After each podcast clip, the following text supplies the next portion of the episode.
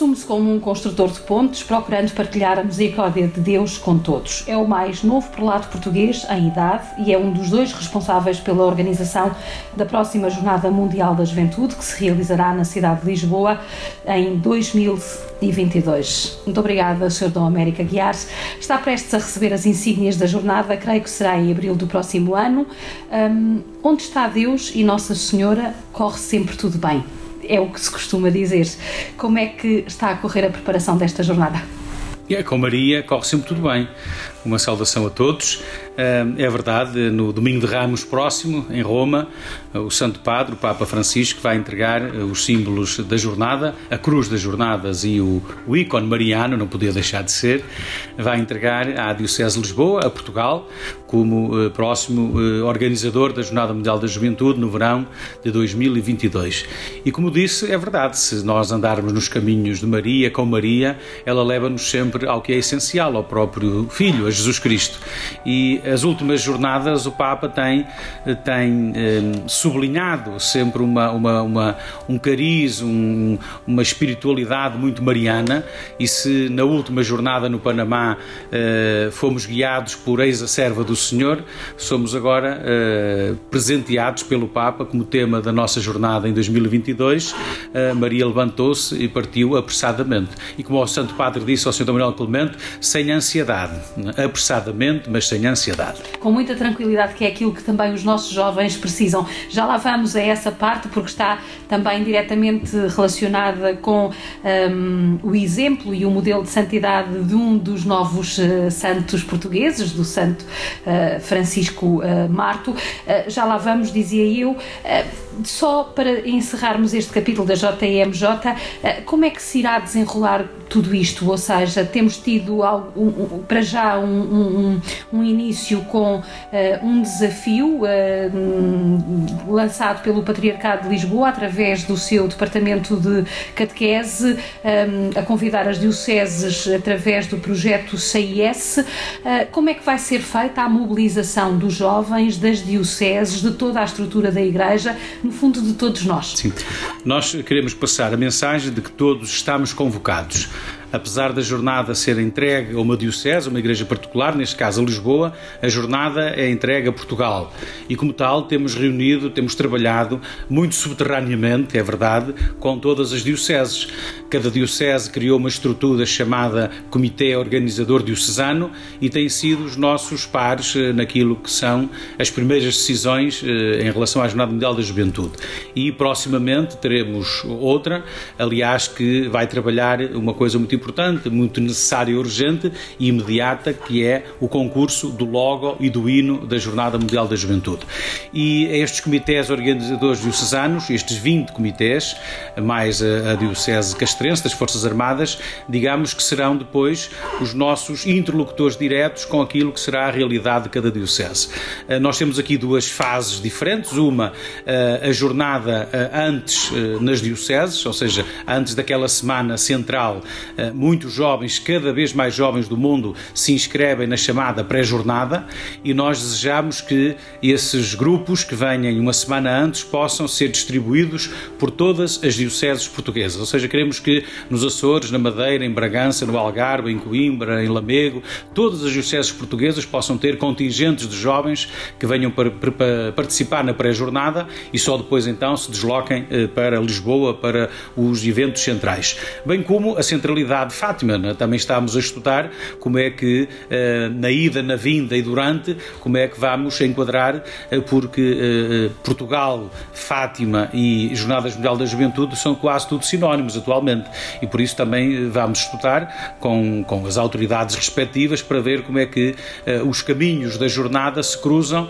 também com aquilo que são os caminhos dos peregrinos, porque para muitos jovens do mundo inteiro há esse desejo profundo de peregrinar até Fátima. Uhum. O senhor uh, uh, um, esteve no Panamá, percebeu naturalmente a importância da Virgem Peregrina e da sua presença lá. O que lhe pergunto é de que forma é que a mensagem de Fátima, que no fundo não é diferente do Evangelho, pode ajudar na preparação e na caminhada destes jovens? Eu penso que pode ter um papel hum, muito importante. Eu, pessoalmente, desde sempre, desde jovem, quando vim a primeira vez a Fátima, que fiquei cativado pelo Francisco e pela Jacinta, principalmente, né? pelos dois, dois pastorinhos, porque eles fizeram uma coisa que para mim foi muito útil e certamente para muitos, é que eles destilaram a mensagem cristã no seu coração de crianças e transmitiram-na exatamente a partir daí, não é?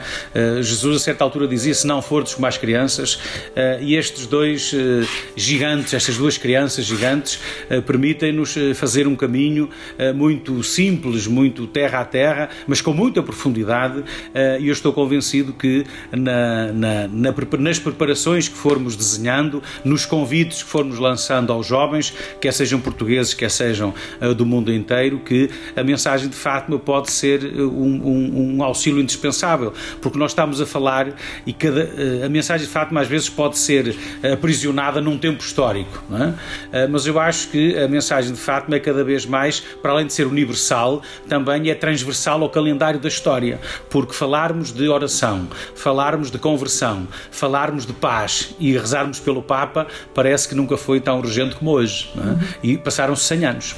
Ora, eh, são estas, estas, estas permanências no coração uh, da mensagem, no coração dos pastorinhos e no coração de todos aqueles e aquelas que venham a Fátima. Eu estou convencido que uh, muitos portugueses, muitos homens e mulheres do mundo inteiro, que a certa altura, porventura, não se tinham deixado uh, apanhar pela, pelo, pelo fenómeno das aparições, depois com o tempo e com a história e com os testemunhos e com as vidas, acabamos por todos por entender que por aqui passa qualquer coisa diferente. Né? Aqui acontece qualquer coisa diferente.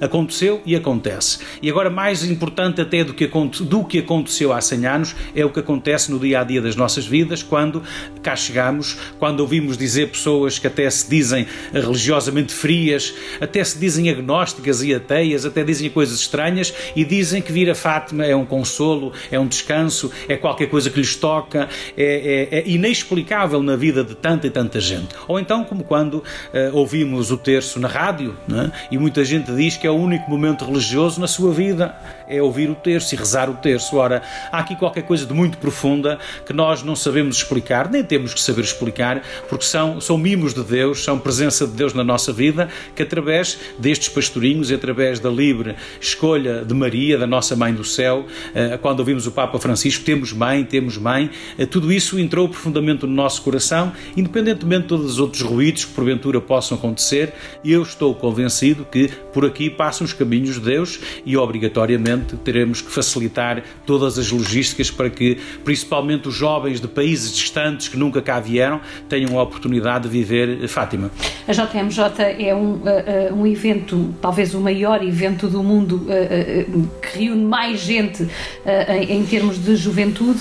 De que forma é que um, o Francisco, um dos eh, videntes de Fátima, uh, santo agora proclamado também nos altares da Igreja, e Jacinta, sua irmã, um, poderão de alguma forma, através da sua atitude, ele mais contemplativo, ela mais uh, uh, preocupada com o outro, partindo sempre ao encontro do outro, podem ser um exemplo numa sociedade onde os jovens estão habituados ao agora e já, sem grande reflexão, mas muito habituados ao ruído, de que forma é que estes dois modelos de vida uh, e de encontro com Deus podem inspirar a juventude que vai estar na JMJ, deixando depois uh, uh, também consequências. Nós temos que criar condições para que os jovens conheçam os pastorinhos. É? Temos que proporcionar este encontro. Porque, tal como o encontro com Maria, uh, Maria não nos diz mais, em tantas das suas aparições e encontros com a humanidade, está sempre a dizer o mesmo de maneiras diferentes. Fazei tudo o que o meu filho vos disser. É? E os pastorinhos também são intermediários desta mesma maneira, ao modo de cada um deles. Eu lembro-me, eu durante o tempo seminarista fazia as férias do verão aqui no Santuário, no programa Um Dia em Peregrinação. E lembro-me tantas vezes falar do Francisco e daquela, enfim, ideia interessante de fugir às aulas para ir adorar o Senhor escondido.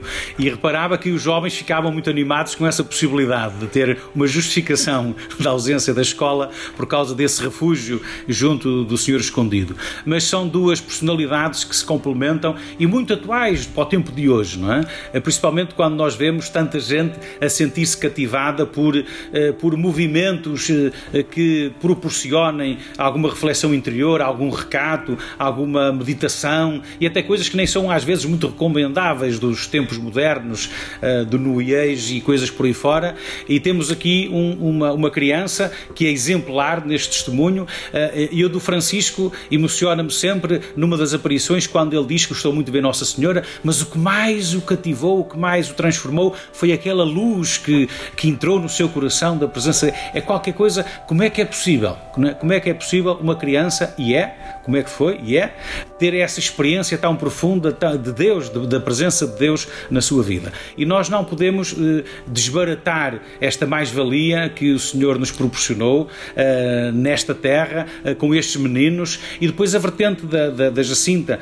aliás, eu guardo de, das aparições sempre o carinho dela em relação ao Santo Padre, é? o carinho daquela menina em relação ao Santo Padre. A uma entidade que ela, não como hoje, que o Santo Padre é, é visita de nossa casa, todos e cada vez mais, mas naquele tempo até em que a figura do Papa não era uma, uma figura assim tão presente imediatamente para mais, todas as pessoas, não é?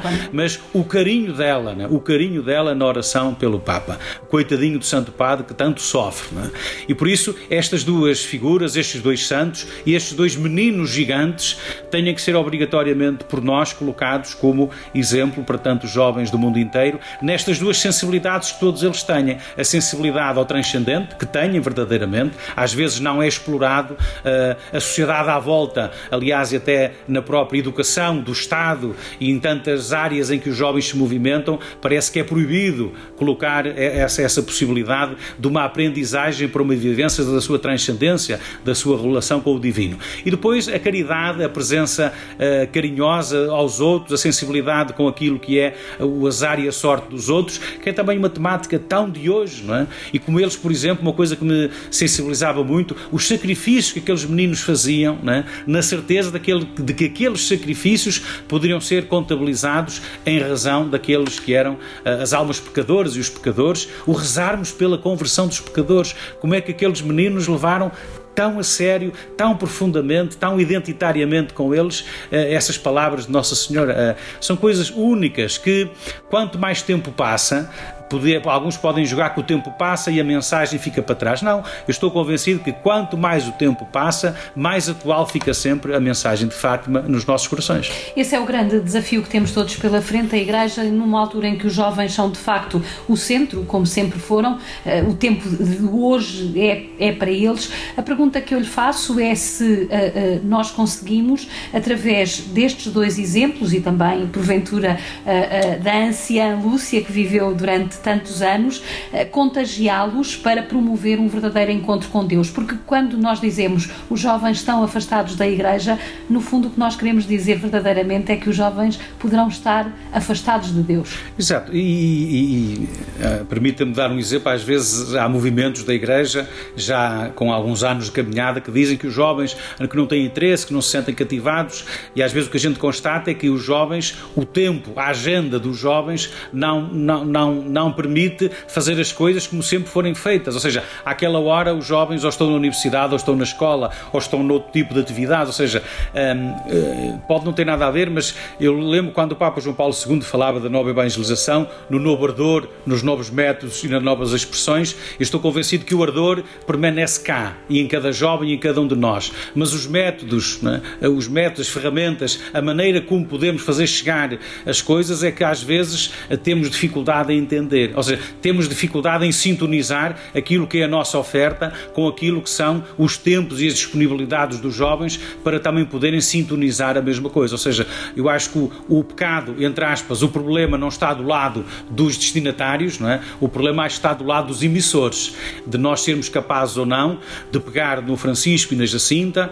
Uh, aliás, há uma curiosidade que eu tenho quando um dia deste, Deus quiser, e há de querer, quando for canonizada a irmã Lúcia, é como é que vai ser, como é que nós vamos representá-la, não é? Se vamos representá-la a jovem Lúcia com os seus primos ou se vamos colocar a anciã Lúcia junto dos seus eh, primos eh, pequeninos. É uma curiosidade que eu tenho, porque no coração de todos nós, se há, se há o conhecimento e a partilha da anciã Lúcia, há sempre a memória fixa, não é? Eh, das aparições dos meninos que partilharam esses momentos tão únicos e tão especiais das suas vidas. Mas nós temos que ser capazes de atualizar e traduzir os gigantes Francisco e Jacinta de maneira a que possamos eh, eh, apresentá-los com uma roupagem, com uma embalagem, se assim se pode dizer. Nos tempos de hoje, a imagem e a embalagem é fundamental.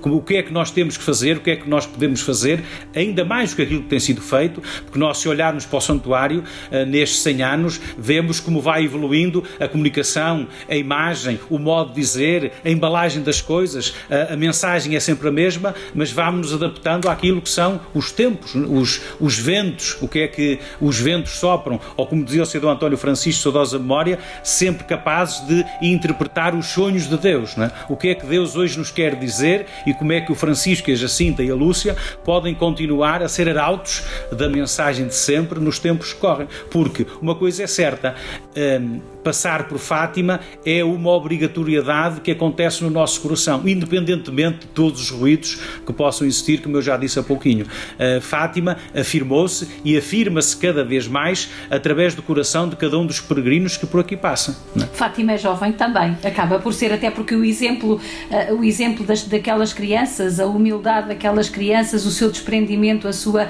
entrega total é muito próprio da juventude, não é? Também uh, que se entregam a causas, que se entregam naquilo que acreditam Sim. efetivamente. Fátima está condenada, entre aspas, a ser eternamente jovem, é? atendendo a que os seus interlocutores são sempre estes jovens, são sempre é a escolha que nos baralha quando até vamos ter conhecimento de outras aparições do passado na história, vemos que o Senhor escolhe sempre aqueles que não seriam escolhidos pela comunidade, não seriam escolhidos pelos critérios humanos, e são estes simples meninos daqui da Cova da Iria que na simplicidade da sua vida, mas da riqueza do seu acreditar, são capazes de mudar o mundo, são capazes absolutamente de mudar o mundo. E deixa-me lembrar uh, das aparições todas, as que mais me, me causa uh, curiosidade é de agosto, em razão dos meninos terem sido presos pelas autoridades civis, terem sido ameaçados do pior e não terem desmentido aquilo que era verdade. Ora, eu quando penso que uma criança, perante aquele cenário,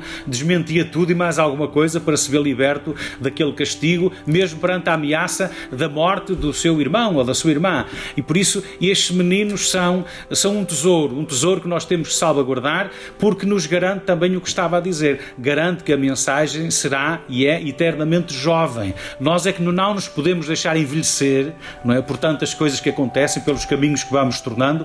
Parece que às vezes temos a tentação de adaptar a mensagem àquilo que é a nossa realidade. Mas a mensagem é sempre a mesma, é eternamente jovem, porque a mensagem mensagem é verdadeiramente evangelho, né? senão não podíamos estar aqui a falar da mensagem de Fátima. Só para terminarmos, perguntava-lhe então uh, como é, uh, em seu entender, qual será a chave de leitura da mensagem de Fátima neste século XXI, em que, uh, no fundo, nós vivemos num contexto que, sendo diferente nas tecnologias, sendo diferente no modo de viver, sendo diferente até nos protagonistas, hoje também temos um contexto de guerra, temos um contexto de incompreensão entre os homens, eh, temos cada vez mais desigualdades e, portanto, a mensagem de Fátima, até pelo seu caráter profético, nesse ponto de vista, é atual. O que eu lhe pergunto é como é que o Sudão Américo olha para a mensagem de Fátima e que chave de leitura proporia para esta mensagem no século XXI? Eu acho que uh, as palavras-chave é oração, conversão e paz. Acho que é isto que vai atravessando os tempos e os séculos e que é da atualidade, infelizmente, muito, muito vivenciada por todos nós. Basta ligarmos a televisão, a internet ou os jornais. E esta, este, este permanente apelo à oração para a conversão, porque nós só podemos ter paz se nos convertermos. É? A paz não é eu à minha volta fazerem todos o que eu quero para eu me sentir em paz. A paz é eu fazer o que for necessário para que a paz possa acontecer à minha volta. E isso às vezes não é bem entendido por mim ou por alguns de nós, né? quando entendemos a paz como todos a fazerem o que eu quero para que a paz aconteça, mas todos a fazermos o que é necessário para que a paz verdadeiramente aconteça no mundo inteiro.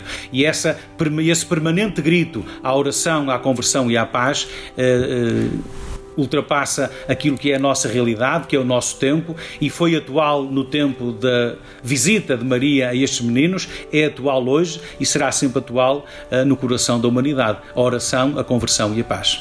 Muito obrigada.